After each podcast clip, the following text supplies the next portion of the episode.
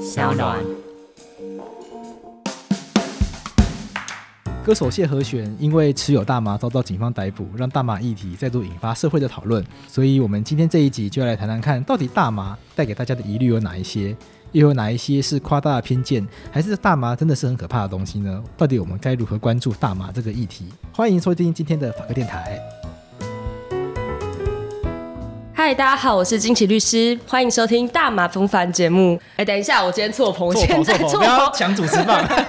大家好，我是法科电台的主持人，也是法律白话文的站长桂智。那刚刚我们很开心邀请到的，就是刚刚大家已经听到的李金奇，金奇律师。那他在 podcast 上面也有一个非常红的节目，叫做《大麻烦不烦》，就专门讨论大麻的问题。大麻烦，是，那他同时现在也是绿党不分区候选人第四名嘛？那同时绿党今年的主要政见，其中有一个就是要推动大麻合法化，对所以我就医疗用哦大，麻医疗用大麻合法化。那我们就觉得很有趣，想说再请金奇律师来跟我们聊聊看跟大麻有关的法律问题。那台湾跟毒品有关的法律到底分成什么样的状况？嗯，好，台湾跟毒品有关的法律，主要的一条就是《毒品危害防治条例》。那面上有分，比如说很单纯的，比如说我们一般谢和弦有没有？他那个是就是 那个是属于他那就是施用跟持有 OK 二级毒品，大麻是二级毒品。所以要先分毒品是几级？对，有分一级、二级、三级。那一级就是海洛因啊哈这种很 hardcore 的这种，那二级毒品就是安非他命。大麻，还有一个 LSD，是这种比较常见，就是这是二级，就还有很多了，大家自己去看列表。那三级毒品就是比如说大家比较常听到 K 他命是。这种叫三级毒品。那它分一级、二级、三级，是因为它对于人体的危害吗？还是它有其他的考量？呃，《毒品危害防治条例》里面有讲，是依据成瘾性、社会危害性跟滥用性这三个、嗯呃判准去分级。但是我们目前的毒品分级制度有没有问题？我觉得是有的。那关于毒品的太样，就是比如说我刚刚讲的施用跟持有，因为你施用一定会持有，嗯哼，你很难想象你你没有持有去施用它了，就是是施用持有通常会绑在一起。然后还有什么？什么叫运输？你从国外带回来叫运输，你从国外买回来叫运输，你从国外上网买回来也叫运输。是罚买的那个人，还是是罚都有运来的那个人？都有，就是寄的人会罚，然后呃下订单的人也会罚，是但是中间的工具人就是工具邮人差，是邮差不知道这件事情，所以他是 OK 工具人，所以邮差不一定，邮差不会被罚，有点衰 欸对邮差超衰哦，的。所以运输罚的不是说运输那个人，呃，如果除非他知道了，当然啦，除非他知道。他们一般运输的想象就是以前那个渔船有没有，不是会开到外海，然后去把那个双狮地球哦这牌个全部拉到船上再我拉回来这种我。已经到公海了， 对，没错，这样子快快来换船这样子，那是传统概念上的运输。但是因为我们现在国际的买卖网购很发达，那有时候我上网订个东西，我们都买过 Amazon 嘛，或者是对买 SOS 啊这种。那毒品它也可以上暗网买，从国外买回来就变运输，然后不小心就七年以上有期徒刑，很恐怖。所以好，这是运输，呃，还有 OK，哎制造所以下订单的那个人有按是买的那个人，他如果是运输运，输，这不是持有。不是我在网络上按购买，然后付费，我就会变成运输毒品没的那错个人。呃 OK，如果他发货地是在荷兰的话，你就会是运输；可是他如果发货地在宜兰的话，你就没事。哦，是要诶要跨哎要跨国 OK，所以透过一些方法去限缩啦，对限缩在跨国。对，因为他刑期很重，然后我对要啊，七听年以上听起来蛮可怕的。啊很重，然后听细节去听烦不 烦，我讲很久都在讲这 个，然后大家可以自己去听的自。己去听这样子。我们今天就不多谈，好好好就是细节。好，呃，制造运输刚刚讲贩卖，贩卖就很正常嘛，我们就是比如说哦这很好哦，我卖给你很好啊，对。那还有一种贩卖的情况就是会被认为是贩卖，是比如说团购组会被认为是贩卖，比如说因为一次买多比较便宜嘛，比如嗯说安非他命一次买半台，半台就是半台两十七点五克， OK，它会比较便宜，然后或者是大麻一次买五克十克会比较便宜，那我们就会合资去买。那这时候团购组有时候也会被认定为贩卖，也是七年以上，哦很恐怖啊！所以新的修的毒品条例就是他说要加重这些制造运输贩卖人的刑责，然后多元处遇施用者的刑责这件事情，我觉得要厘清行为的太阳这样子。那转让呢？哦，转让对，像这样听起来，转让不就是更容易构成吗？哦，转让超人构成啊，比如说我假如今天我买了一包大麻回来丢在桌上，桂智看到， 就想说，哎、这是什么？这是烟吗？就拿去抽这样子，然后我就说，哎、杨桂智你在干嘛？哦，抽你的烟，哦，好，我拿去抽，这样我就变转让了。就是变成拿去给别人用。对，或者是甚至我丢在桌上，然后你拿去用，我没有反对你，可是我我怎么知道他拿去用？我看到了，然后我没有说，哎、你不可以拿哦。哦，这么宽松。有。的这样子被认为是转让，我觉得超坏的。那转让他也是七年以上，没有啊转让比较轻啊，转让好像三年多吧。哦我们毒品都无法重罪缓刑哎、本刑啦，法执行刑不要判到三年的话，还有机会，我们还有减刑嘛？对，就是减刑，比如说自白、啊公诉上游、犯罪态度良好、其、呃情轻法重、贤可悯恕这样嗯就子。是有一些跟法官求情的方法。对，啊，我觉得这几年来大麻合法化这件事情，大家一直在讨论的，是不是主流的议题？可是是大家多多少少偶尔在报章杂志，嗯现在讲报章杂志有点老派，会在网络上面看到的一些讯 息。像前一阵子就加拿大嗯。就大麻合法化是嘛，那南韩是不是也有呃，韩国是医疗用，韩国跟泰国都是医疗用医合疗法用的合法化？对他们当然是比较限缩，他们的医疗用合法化不像是加州的医疗合法，也不像是美国那种医疗合法，就是你有一张 medical card，你就可以去买让你嗨爆了大麻。为什么他们现在合法化之后还是有医疗卡？就是因为有医疗卡才可以让你买到比较纯、浓度比较高的大麻。哦，所以有医疗卡跟没有医疗卡的人买到会不一样，没错，这是美国那边的规定，就但是把大麻嗯当药概念。是没错，会一直有大麻合法化冲淡冲淡出来，就是说大家某些医学的证据是可以支持说大麻其实对人体的伤害并没有大家想象这种大。是，其实是这样子。我们刚刚最一开始节目一开始的时候有提到，毒品危害防治条例怎么去分级毒品是成瘾性、滥用性跟社会危害性嘛？。对，那大麻如果去放在这三个呃条件下下去检讨，大麻的成瘾性，你说很高吗？它其实做出来普遍的研究结果是，它的成瘾性是比烟跟酒还要低的。真的哦、它比香烟还要低，这是很确定的。酒，因为我没有酒瘾。那烟瘾的话，我自己呃，我当时人在国外流浪的那一年，我肉身测试啦，是就是注意哦，我是在国外，不要在国内还是很违对法啊，的这事个情。还是要提醒大家说，这个是我们访问到一些今天各个国家的法规不一样，嗯那在其他国家可以做的，不代表台湾可以做。没错，好，总之就是说，在国外的时候，那时候呃，我每一天抽一根烟，我就一个礼拜，我买了一包卷烟，然后一天卷一根来抽，然后 OK 第七天不抽，我就开始觉得我今天想抽烟，哦，七七天就可以七天成就瘾，有哦超厉害耶！烟是一个很恐怖的东西。那大麻的话，我就就是我那时候常用啦。那我回国没有，我就没有，我也不会觉得哦，我好想抽大麻，也不会。哦，真的、哦、不对嗯会有那种瘾头。没有，他有时候可能是有一点心理依赖，就比如说你一天不刷 D 卡，一天不刷 PTT，你就会觉得全身不对，哦，我可以懂有那个意思。点像心理依赖是这样。好，除了成瘾性是生理成瘾，所以大麻事实上就是心理成瘾。还有联合国的研究啦，那个毒品办公室的研究，它是心理成瘾比生理成瘾还要高，所以生理 OK 成瘾是低的，大麻比较多的是心理上的依赖。就是生理成瘾是说，你不使用它，你身体你会会真的有会会有症状。你会盗汗，比如说安非他命这种戒断症状就会很明显，是海洛因戒断症状，它会全身盗汗，然后它可能会失禁，怎么样？大麻完全不会。完全没有这种呃状况。有些人反映说他们会有一些轻微的不舒服， OK，就是比如说他有一些睡不好的情况，或者是有点焦躁这样子。那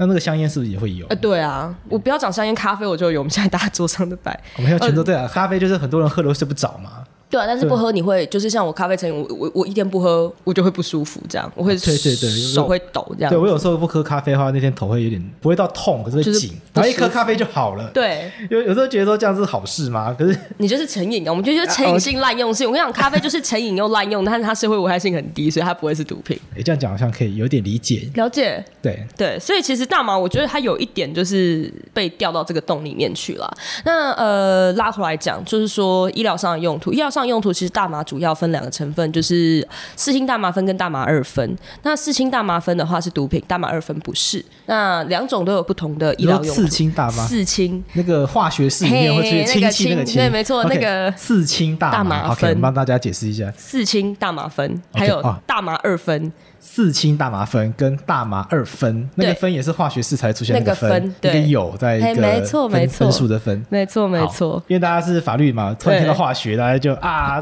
爆炸一下。连那个我跟你讲，最过分的就是检察官要起诉人家，然后四氢大麻酚跟大麻二酚念不出来。哦，真假的？我说这很过分欸呢、你要起诉我，你搞清楚这是什么好不好？对啊呀、应该要先把事实弄懂嘛。对呀，所以我们才需要有毒品法庭这种东西。是，那大麻科学研究上是相对来说比较无害的，听起来至少跟安非他命比啦。哦因为是无害有害其实是相对的概念。对，像咖啡其实某种程度上你用过量它也是有害的嘛。对啊那这样听起来相对而言它远低于安非他命吧？嗯哼。那为什么它会跟安非他命一起摆在二级？它会不会有一些历史的脉络？其实还真的是因为历史脉络是原因，是因为当时呃，要从美国一九三零年代他们开始毒品战争反移民，然后到最后联合国一九六一单一麻醉药品公约，就是最后的影响开始。就是大麻当年一开始它是在欧洲的时候，中古时他们是拿来止痛啊，干什么？就是拿来治经痛，好像是伊丽莎白女王还是谁，我有点忘了。然后后来到了呃美国之后，他们想要反对移民嘛，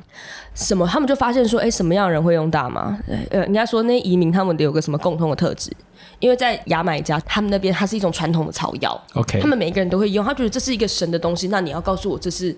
这是错的吗？这样子，是那就是什么人用？老莫、牙买加人，还有黑人这些移民移工，那所以他们就不说，哎、共同的特质就是他们都会用这个东西。那我就把大麻当做毒品，然后你们 OK 统统都是犯罪人。美国的犯罪人以前监狱里是不能投票的哦，所以他们有就此多公权的概念，没错，所以就这样很有趣，他们就是把他们 label 上一个坏的人，然后发疯的人的标签上去，所以大麻被妖魔化之后，他们就导致现在现今的这个情况了。可是它变成全球性的耶，对啊，那美国他们就是 push 到联合国单一麻醉药品公约里面呢、啊。是所以现在正在美国合法化之后，现在大家正在清理，就是都是你害的这样子搞成这样。像比如说泰国，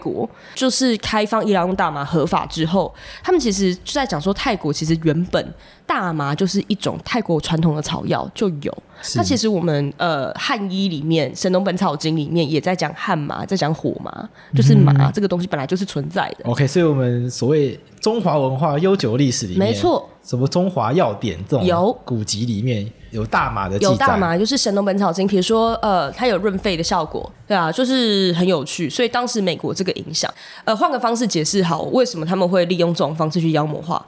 就比如说这样讲，如果当年一九四九年。中国国民党来台湾 OK 之后，他们要打压我们本土势力。他们发现台湾人有一个特点，叫做台湾人会吃槟榔。 OK，外省人不大吃槟榔，本省人会吃槟榔。对如果他这样子讲好，那他们今天就说啊，那好，那我们定个毒品条例，把槟榔列为二级毒品，所以吃槟榔的人就是使用就是吸毒犯。哦，把这个 label 打下去之后，我们就不用翻身了。 OK 如果这样子类比，可不可以稍微了解一下当年呃一九三零、一九四零到一九六零他们这一整长串的美国反移民的毒品战争，他们为什么要用大麻去？它就是一个从土里长出来的植物，为什么忽然被呃妖魔化的进程？其实是因为这样子。但是这个脉络我们现在可以理解，嗯但是在现在大家确实，譬如回到刚刚槟榔的例子，嗯。槟榔也确实被证明出来对身体有很多负面的影响，比如嗯说跟口腔癌啊，可能跟口腔相关疾病嘛，所以难免大家会对这东西有疑虑。嗯那要去推动这个大麻合法化的话，要如何去消除大家对于这些东西的疑虑？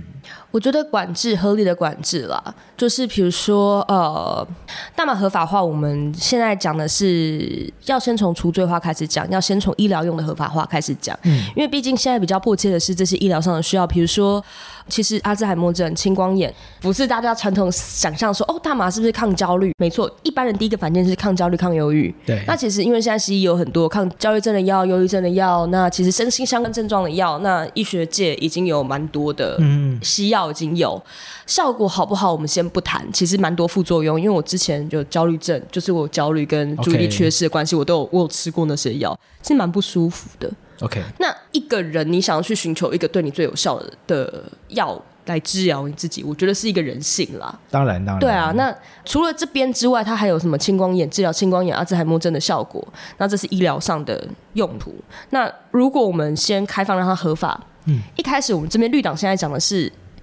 大麻制剂哦，它不是我们想的是那种买到一朵花那种，不是像美国那样你就可以买到爆嗨的大麻。 OK，对是用大麻四氢大麻酚做出来的药品，它就是长得像药丸。换个方式讲，一级毒品吗啡它都是可以医疗上使用，为什么四氢大麻酚不可以？是这是第一个讲。那第二个在讲说我们要怎么样管制这件事情，因为它是毕竟是处方，而且是管药。 OK，你要嘛就是在医院像吗啡一样，我现场用完你再回家。哦，只能在医院里面使用。当然呢、就是像这种情况下去管制，避免它的滥用。那第二个就是说，好，那我们逐步的开放。接下来是比如说大麻二酚，那因为大麻二酚现在其实在其他国家都是营养补充品，为什么不能台湾现在进来就是哦贩营卖养为补充品哦，大麻二酚是营养补充品，就是哎莫名其食品而已， ，supplement 甚至对啊，甚至甚至不是药品，不是对啊，因为管制会分成药跟对食物嘛。药跟食物，然后药还有分管制药品、处方药品跟普通的成药。是就是这就很妙，就是他在国外跟大麻二分啊，我不是说毒品的事情大麻分 OK 啊就是 CBD，它其实在国外它就是你去。那什么 Vitamin World 那种卖维他命的店就可以买到。如果你上网转卖，就变成贩卖禁药，是因为食药署说他现在用药品管制它， OK。大家就莫名其妙，啊为什么变贩卖禁药？那如果去国外买这种食物营养品的大麻二酚，嗯它目前回台湾是不会有疑虑不会有问题，这个就是呃旅客随交通工具呃携带回台的，这个都不会有问题。就像 OK 以前我们会去日本买那个小花眼药水，对这种概念一模一样。哦，就是自己买一些自己需要的药回来对，用的概但念。是你去买那个一大桶回来，显然就不适用对了，那这就个。被课税，甚至是就被列为违法输入药品的问题。对对，那会取决于数量了。对数量还有就是种类数量啊，就是啊，那你刚刚讲的是医疗用的医疗用的大麻是在讲四氢大麻粉， ，OK？对，那因为我们还会听过一个用语叫做娱乐用的，娱乐用娱大麻乐用这个词会出现在大麻身上吗？哦会啊还是会啊用哈，会因为就是我听过什么娱乐用的药品，呃，recreational，它叫 recreational use，基本上它是来源是这个啦，就是说我们医疗后你全面开放，就是你要连娱乐用，就是我不限于医疗用途，我不限制你用途对，的情况下去就是开放使用，就像现在的加拿大跟加州，还有那个内华达州，就是 Vegas 那边 OK 的情况，就是我刚从 Vegas 回来，就是看到太惊人了，这样子。你看到什么很厉害的画面啊，吗？很厉害啊，超厉害的！比如说，我去商业大麻展，我跟你讲，我在里面看到四家法律事务所， OK，法哦律事务所参加大麻展，厉害了吧？四家大麻律师事务所，我没有发疯。我那时候就是，比如说，因为开大麻商店，它有一些区域计划的问题，就像我们哪里饮酒店业，哪里可以开什么饮食店，有没有？他们有区域计划问题。那比如说，我想要呃申请这些大麻开商店的执照，我要怎么申请？什么什么什么？那就是律师事务所一次帮你搞定，还可以帮你搞定税务哦，哦，就是那个有点像代书，一一口气帮你全部做完全所部有做的法完，律然程后去序。做完，保证你所有的法规都是符合规定的，这样子就是 OK compliance 四间，然后还有会计师事务所，还有保险公司，专门做大麻的保险哦，没错，大麻保什么？你说他是帮吸食的人保不是险，不还是是不经是产营业的？界。他也会有什么第三人责任险吗？它是农作物啊，所以它应该会天灾人祸，比如说遭红蜘蛛整片大麻死 光，就是对天灾来了，以前台湾就是寒流来了，农委会就会去补助渔农，要补助农作物啊，农夫也会有。差不多这个概念。对那也有，比如说我今天的 dispensary 就是大麻商店，就忽然被那个歹徒闯入，然后嗯损失惨重这种。哦然后我是我的客户，就是买回家就吃下去，因为它可以有的用吃的，就它做成超多种食品的这样对子。大家什么哦大家有听过什么大麻蛋糕啊、这种东西？然后那都小小意思，什么大麻蛋糕、大麻软糖、大麻什么巧克力，嗯，超多， OK 这很可怕。我那时候我脸书直播有一集，就是我跟就是我一个朋友是上过我节目的一个大麻创业家，我们两个就在吃一整桌的大麻食品。本来晚上开完直播还要开会 OK 就后来吃完之后就说明天早上见，就睡觉去啊去，睡觉的。它会造成身体很累，是不是？它就是会让你很放松，然哦后你就会 stone。所以为什么叫做 stoner？就是大麻使用者叫 stoner，就是就是石化，对，你就会被真正石化。 反正就会进入很安详的状态，对然后就会直接想要睡觉。对，然后比如说你会觉得、啊大家都动得好快，就是开车哇，这真的不要学。麻将是一个很糟糕的事情，就比酒驾还可怕。其实都不应该啦，对，麻将它是会开很慢，就是它也是会造成交通问题，它反应会很慢。他就算开很慢，但是他反应也很慢，然后其实也很麻烦，就很危险啊因为因为开车是一个需要高度可以处理各种意外状况，对它可能都零点几秒的事对，情它。会让你变慢，所以其实他们其他国家在取缔麻将，其实有发明出吹气的。对，大家不要担心说这种开放之后完全开放之后世界大乱，其实也没有，Vegas 还是 Vegas，California 还是 California，没有没有爆炸这样子，所以在国外已经有个产业，到开展览会，然后甚至有法律服务业进驻，超厉害！这整个 supply chain 是从比如说它从种子的育种。是然后从呃肥料，从农药，Cornell OK 他们就有专门，他们 Cornell 很强的是农业系，就像 OK 我们阿辉伯当年是去 Cornell 念农业嘛，哦，对他们对自己的超强，他们种的那个肥料，据说而且还不单纯的对外贩售。他说你只能来我们 Cornell 买。哇，对，然后像比如说室内栽种，还要什么要 LED 灯，有一家台湾厂商三年前就在那边参展，哦，我在那边看到那个台湾阿北吓疯，你知道吗那？怎么我想台说湾人怎么会？然后因为我在直播，因为我们就是讲中文嘛，然后我对们口音一定跟那边中国的一定不一样，啊对然后就感觉背后有一股视线在看我，我想说干什么？然后转过去看，就看到台湾，哇对，就台湾人参加大麻展，不过卖 LED 灯啊的，卖 LED 灯、生长灯，这就是产业在整个产业链里面百分之七十五到八十不会碰触到大麻这个东西。比如说我刚刚说 OK 做灯的，然后做什么，连 Brothers 做那个 label 打标机的那个 OK，贴贴标签，贴商标品标签的，对啊，标签机你要不要做？你要不要做包装？你要包装嘛对？然后包装厂商，包装厂对也去，然后呃温控公司，然后做什么干燥机的，做什么器械设备的、嗯仪器的，全部都在那里。光是医疗合法这个情况，我们就可以开发台湾的制药产业。合法是另外一个目的就是我们就可以研究，对这是重要的。啊，绿白花纹运动即将在二零二零年一月一号推出第四本新书，叫做《台湾法历》，历是日历上的历，因为这本书谈的是法律历史上的今天。我们希望透过回顾曾经在台湾这块土地上面发生的事件，能让大家更了解台湾的法律制度是如何形成，然后我们可以回顾历史，展望未来，来一起思考属于台湾的法律文化。那目前这本书呢，在法律白话文的网站上面有展开预购，如果在网站上面同时预购上下集，可以获得法白的回馈品。那希望大家多多支持。台湾目前不能用嘛，医疗用的大都麻不能、用啊完。全不能用，不能。用就没得研究。我们现在连呃，像成大的胡淑荣老师，胡老师非常厉害，胡老师是布朗大学的博士，嗯然后他研究就是大麻素在神经的接收效果这个东西， OK，但是在台湾很难做这个研究，因为我们取得不了四氢大麻酚，他连学术的都不没有办能，法，我们要临床都没有办法做，没有办法跟什么食药署、啊完全没有，办法。就完全没有空间。那怎么进行这个研究？只好去国外了。很痛苦啊，所以他据说啦，我没有实际问过胡老师到底怎么办到的。他他们据说是到国外去借其他实验室做， OK，很可惜啊，我们确台实湾蛮可惜的。我们台湾的农业人才这么发达，我们的生技产业那么发达，但是如果大麻产业开放的话，我们开放研究，我们的生技产业就不会终身可科。这是其实很实际面向，为什么要提这件事情？除了把不需要关在监狱里，就是这些施用者，你说他们是犯罪人吗？也不是啊。就他们其实没有做伤害到社会任何人的事啦。我讲句比较直白，我今天拿刀砍我自己，我不会犯罪。为什么我用特定的物质毒害我自己是一件犯罪？这不是大麻，这是我泛称所有的毒品使用者，就会扯到所谓除罪化、施用者除罪化这件事情，要医疗前置处遇这件事情，这样子。是，但大家听到这边应该还是会有疑惑啊，就是说，嗯可能金额上不一定可以接受，啊有时候是这样子嘛，医学证据、科学证据、法律上的一些道理啊，嗯是你都说得通，可是你情感上还是会不免会有担心啦。对啊，那怎么去解决？嗯，我们先说施用除罪开始好了，我们先不再单讲大麻，我是在讲泛称所有的物质，所谓的 OK 毒品、迷幻物质。 OK，好，我们用比较 neutral、比较中性的称呼它叫迷幻物质。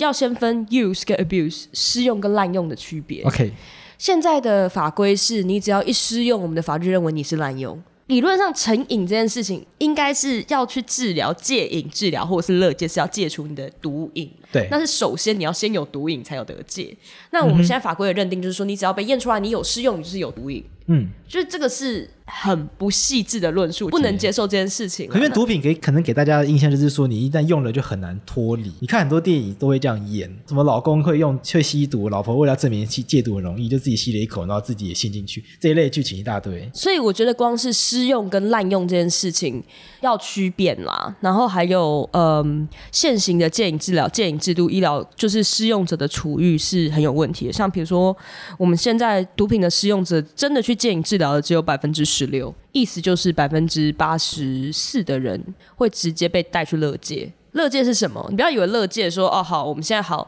跟国外讲，我们跟那些人权国外人权团体考察团来讲，我们说哦，我们没有把他们，他们不是 criminal 啊，他们不是犯罪人，我们都让他去 rehab，、医疗处遇，这是主流的对于施用者，像比如说西班牙，他们就做的非常好。 OK，欧洲那边做的非常好，就是施用者的处遇，就是我们认为他是生病的人，他是需要帮助的，我们处罚他是没有用的。对，他就是必定是人生遇到什么困难，或他生理上有什么困难，他才会去试用毒品来麻醉他自己，或者是他需要这样子做。是我们应该要治疗他的病，而不是去处罚他。 OK 所以我们现在非常伪君子的做法，就是把他们送去所谓的乐界。对大家常常听到乐界这个词，但是然后乐界是什么乐？界跟刚刚讲的戒戒瘾治瘾疗治疗，好，先讲乐界是什么？乐界就是把你放到监狱里面四十天，法定是两个月了，但是因为他们现在太满，他们就要大概四十天、三十几天就会出来。就把你关进去，就这是一般的监狱吗？就是监狱啊，然后不来是什么特殊不的不场合，不不不不不就是什么台北监狱、啊、乐界，他就说新店戒治所，譬如说，然后放在新店就是看守所，这公家机关常常这样，一栋大楼挂嘿不同牌子，没所以错新店，譬如说假设啦，新店监看守所狱嘿，它就会有新，同时就是新店看守所，同时就是新店店戒戒治治所然后然后其实是同一个地方，没错，然后来管理你的人的管理员呢，就是入监服刑，他们是受刑人，然后因为他们在里面待很久，他们的 ranking 比较高，所以他们可以来管理你。 莫哦，名其妙，变成是你还学长来管，完全不是什么不是那个叫什么啊、医师，也不是不是医师哦也不是监所管理员，我刚刚想的是，就算因为他们是乐界，理论上应该要是医疗人员嘛，完全不那是至。少也要是公务员啊，就是考那个国家考试进嗯监所入官进入的那些人。有啦，也是有啦，但是真的因为人少嘛，对，所以名额很少啊。对，哇，那这样乐界要怎么进行？所以就是把他关监狱里面。，对，可是他们会有一些症状啊，戒断症状啊，就关啊，那要怎么处理他们？因为如果没有医疗人员，他们发生，譬如像刚刚你讲的盗汗啊，很不舒服确的保你情不要死掉，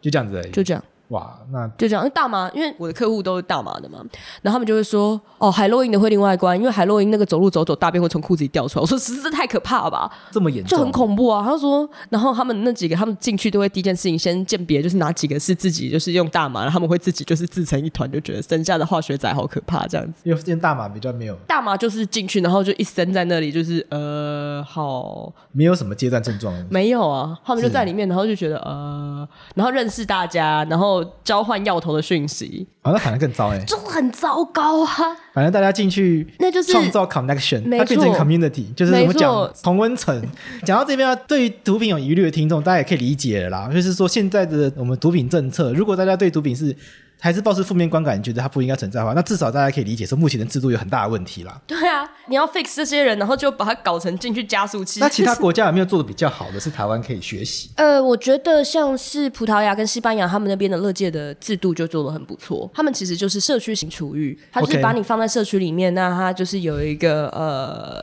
他的社区是是他他回到你家他原生的社区，回到你原本的生活圈里面，让就是社会安全网，他建立一个比较强的社会安全网，就把大家接住。嗯，大概是这个样子，就是比如说你会去，呃，你要去固定的地方报道，找你的关护人报道，然后进去他会给你药，给你什么，给你其他的支持，让你回到你所谓的人生的正轨上，而不是把你丢到乐界所，就是拔出去回来，哎，你去乐界四十天回来，你工作也没了，什么都没了，你还能做什么？对，就贩毒啊，不那就只好去， 对啊。反正学了一身技能，而且对啊也加就速了，就至少更投入而这个且产业。那个人脉又超广了，你说是不是？ 这很糟好不好？不要干这种事，法务部。那葡萄牙、西班牙这些国家，他们要怎么去消除这些社区就人民的疑虑啦？就因为制度讲起来简单，我们现在讲完，大家觉得说 OK，应该这样做。可是相信这个制度上路的话，大家假设我们、嗯我我住在内湖，那个我这个里知道啊，有一个人吸毒回来，大家。因为不认识、不接触，嗯哼没有接触过陌生，大家多少会害怕。那他们要怎么去在推动这过程中，他们怎么去解决这个样的状况？因为说他们，你不会知道你邻居在干嘛吧？当然啦，其实他只是就是不要给他一个标签。首先，我觉得应该要讨论是不是如何消除标签，而是如何不要给这些人贴上标签。 OK，所以问题的重点在不要把标签贴上去。没错，是没错，就标签也是国家贴的， ，OK，国家贴了再说啊，那我要怎么消除这个标签呢？这就太伪君子了， 我觉得这这样讲有道 hypocrite，理啦对啊。。所以毒品除罪化，它的目标是希望让大家重新用什么样的观点来理解施用者，就施用我们曾经被认为是毒品的这些物质的人。我觉得要把他们认知到，他们其实是呃，第一个，他们不是要伤害这个社会，他们是他们其实是生病了。这其实是医疗化、医疗前置处遇的重点，就是其实，在小英总统刚上任的时候，我们那个顾主委顾立雄顾顾律师，对他当时是有在推动这个毒品小组是在做这件事情，司法改革其实要做这件事情，但虽然那时候当时被社会骂翻了，据说被骂翻，所以才被移到什么党就产是会啊、很黑金的港当去场。会啊，我是说，就是社会就是就很不喜欢的当场会，这也是很可怜啊。我觉得这是对的事情，认知到这些人是需要帮助的，而不是是一概的把他们从社会里面排除。我觉得这是一个社会上大家慢慢去理解到这件事情。大家有没有去可以去看个电影，就是《小丑》？我觉得 OK 从一个人把他从天堂到就是毁掉你，你只要需要一个很很糟糕的一天就够了。那如果用病人的这样的方式去理解他，有些人会质疑说，可是他们自己要让他们自己变成这样，那难道这样子的行为不应该处罚吗？或者是说，我们不应该给予一些警惕的效果，让让其他人不要也走上这条路吗？这些人变成这样不够警惕吗？就是他的 OK 他的人生不够 fucked up，然后你觉得哦，他这样看起来还不错啊，这样子谢和阿抠，你觉得阿抠这样子，大家会觉得说哦，我要跟他一样？不会啊，当你看到这个人人生一团糟的时候，国家应该要做的事情是扶他一把，而不是必须把他踹到更更更糟的看地不见方的深渊里面。那如果你说这个人只是试用，好，我今天说假装我今天说我先我今天就是每天都在用大麻，我一样照样当我的律师，那这是一个问题吗？就像比如说我抽烟，我喝酒，我们喝咖啡，对，我们现在喝咖啡，我们现在喝咖啡，那有人喝咖啡喝到爆炸，就是怎么样怎么样，喝喝到坏喝到掉。胃溃疡，对，那你觉得要处罚他吗？或者是我们这种，我们只是就是正常的、合理的使用，我们没有滥用啊。 OK。对，这个不需要被处罚吧？那如果使用毒品的人啊，嗯这一端我们慢慢让他除罪化，那是不是连带着也表示说，那制造、贩卖、运输，你势必也要除罪化？不然你你可以用，但你买买不到，那没有哎意义啊那。你可以用，但你买不到，这就是回归到我们到底要不要管制这个物质的问题啊。 OK 就是比如说，我们认为安非他命事实上真的是一个很不好的东西，我们不希望它继续扩散出去。 OK，刚刚发现那个很重的都是会让毒品扩散出去的行为，制造、运输、贩卖，对这就会很重。对，然后我们我们控制住源头，我们不要把这个 liability 放到呃施用者的身上，我们是把它加在这些真的会让毒品扩散出去的人的身上。我觉得这是比较合理的。如果你真的认为这是一个不好的东西， OK，所以毒品除罪化不代表这些毒品本身就就会认定是安全的，都不是，我不是这个意思，因为这是两回因事为。很非常多人会有这样子的理解，对说毒品除罪化，所以以后大家就是可以买得到啊，seven eleven 就可以买，哦买来想太嗨多管啊，可以现就冰块就是打开就不是真的冰块，就是那个冰块， 就大家对于毒品除罪化想象会是呃这没有没有样。现在在呃那个叫做合法化， OK 毒品施用除罪跟毒品合法是两回事。 OK 适用除罪是我刚刚讲的，我们用其他方式处遇这些，我们不是不处理，我们是用更妥适的方式处理，而不是把嗯他们塞进毒品产业加速器。 了解 OK 对，嗯所以我相信那听众朋友大家可以理解啊，就是说毒品除罪化讲的是要是希望用者可以用更更好的方式去解决毒品造成的问题。是那毒品造成的问题最直接的有分成两个嘛，对呃使用毒品的人身体健康受到了危害，那是健康上危害，所以是医疗问题，我们用医学方式去是去治疗它，比把它丢进监狱然后不管它。好很很多对，这是毒品除罪化希望可以做到的方式。那同时也告诉我们一件事说毒品除罪化关注的是使用毒品的人，对但不代表这个社会要全面性承认所有毒品都可以在市面上流没通错。所以，我们去在使用毒品的人这个身上去做一些改变，可是我们在打击源头、贩卖、制造、运输上面去做更严格的管制。是，这就是我们这一次的毒品条例新修正的，好像两三天前才修出来对的对对毒品条例，他们最重要的中心思想就是这一个。比如说，我们不希望我们的青少年使用 K 他命，对但是你处罚那些用 K 他命的青少年其实没有什么用。对你把他丢进监狱里，只是毁了他一生。那我们要抓的是什么？抓那些卖 K 他命给青少年的人，抓对那些卖咖啡包给青少年的人，这些人才是真正可恶的人，处罚毒害这些群众的人。我觉得这个是我们要澄清的，所谓的适用除罪跟是这全个意面思。合法是完的全不一样两回的。事，全面合法是像美国那边或加拿大那边大麻合法化、全面合法的地方，它就是可以公开的卖大麻，但是它也是在严格管制，像比如说你进去那个大麻商店，你要验证件， OK，你要过那个 security，那个保安撞得跟鬼一样，你想闯你，你先会被那很打可倒怕在地，很可怕。 是。对他们严格管制，然后如果你随便给别人，你也会有问题。所以希望这一期节目可以让大家更了解啊，就是说我们讲毒品除罪化，我们是希望针对所有的毒品去的解使决用的者使用者来去是解决他们的真正遇到的难关，是但是不代表所有的毒品都会合法化。是还是要针对每一个毒品自己的特性。那我们是今天这一集特别提到的是大麻，因为绿党呃近期特别对嗯大麻部分特别有研究嘛。是那其实很多部分可以证明说，大麻其实没有大家想象中的那样的危险。嗯很多的东西来自于，因为这个东西对社会隔离很久，大家对于它很陌生，有很嗯多可能。可能过去教育上的想象，那实际上如果我们回头检视很多科学证据的话，或许它没有大家想象到这么可怕啦是不过我们也没有鼓励大家要去使用啦。不要在台湾用哦，，对，会被丢去加速器哦。好， 好，那我们今天就到这边，谢谢金，好谢谢各谢谢金奇律自师。那大家如果对大麻的议题有兴趣的话，可以听李金奇律师他的 podcast 叫做。大麻烦不烦？那我们就到这边，谢谢大家。好，谢谢，拜拜。这个节目在网络上面已经开始，大概有三四个月了。我们开始在网络上面收到很多听众朋友的 feedback，像是有有些听众朋友说我们的节目题材用心，主持人站长口齿清晰，讲话有重点，但不会过难。连不是法律背景的友人都觉得很贴近生活，哇，真的让人觉得做这个节目是有价值的。不过也有一些听众朋友会觉得说，有几集的内容让人听得是越是满头问号。譬如说，有听众朋友说 Face 的那一篇有点失望，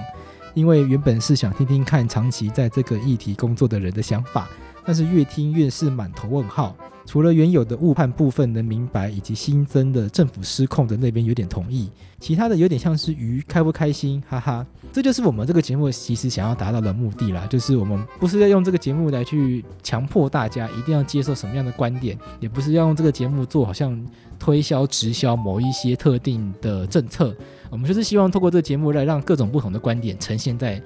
各个来宾的访谈之中。那大家听完之后，一定会产生很多自己的想法，有时候你会赞成，有时候你也会不赞成，这都很 OK。但最重要的是，你有没有从这些访谈过程中，逐渐的更加了解这些议题，更加了解跟你观点不一样的人的想法，以及你是不是能够更加的有能力、有自信的去提出自己的想法、自己的观点，这才是我们做这个节目的重点。好，那以后大家如果有更多的回馈，欢迎在 Apple Podcast 的评分与评论这边给我们五颗星，给我们一些评论。我们在每一集节目的说明里面也都有放上一个 Google 表单，也欢迎大家填写表单来让我们了解你的想法。那以后我们也会来不定时的回应大家的回馈。那就到这边，谢谢大家。